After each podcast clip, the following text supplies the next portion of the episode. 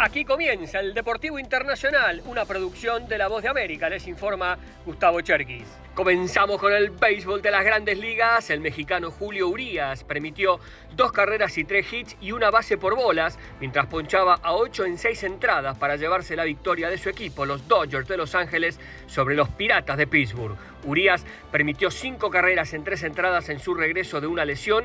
El zurdo lanzó 59 de 88 lanzamientos para strikes para redondear un gran juego. El culichi mexicano ha tenido un par de momentos difíciles en la primera mitad, por lo que buscará un periodo más largo de buen picheo después de la pausa del Juego de las Estrellas.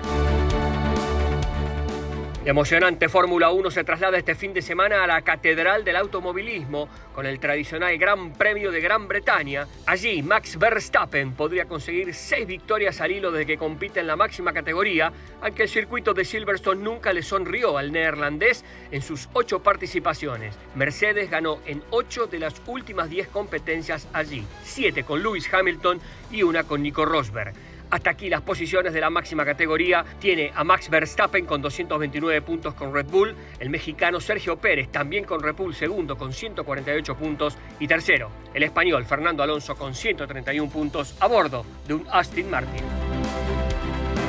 En la NFL del fútbol americano, la plataforma Netflix pagará 50 millones de dólares a Jerry Jones, dueño de los Cowboys de Dallas, que compró el equipo por 140 millones para la realización de un documental. Según la revista Forbes, Dallas es la franquicia de mayor valor en el fútbol americano y en el mundo, con una cotización de 8 mil millones de dólares. Y en fútbol, se juega este fin de semana los cuartos de final de la Copa Oro. Mañana sábado será el turno de Panamá frente a Qatar y como plato de fondo México ante Costa Rica. Ambos encuentros en Dallas y el domingo Guatemala ante Jamaica y Estados Unidos frente a Canadá en Cincinnati. Los ganadores jugarán la semifinal el próximo miércoles en San Diego y en Las Vegas y la gran final será el domingo 16 en Los Ángeles. Y hasta aquí el Deportivo Internacional, una producción de La Voz de América.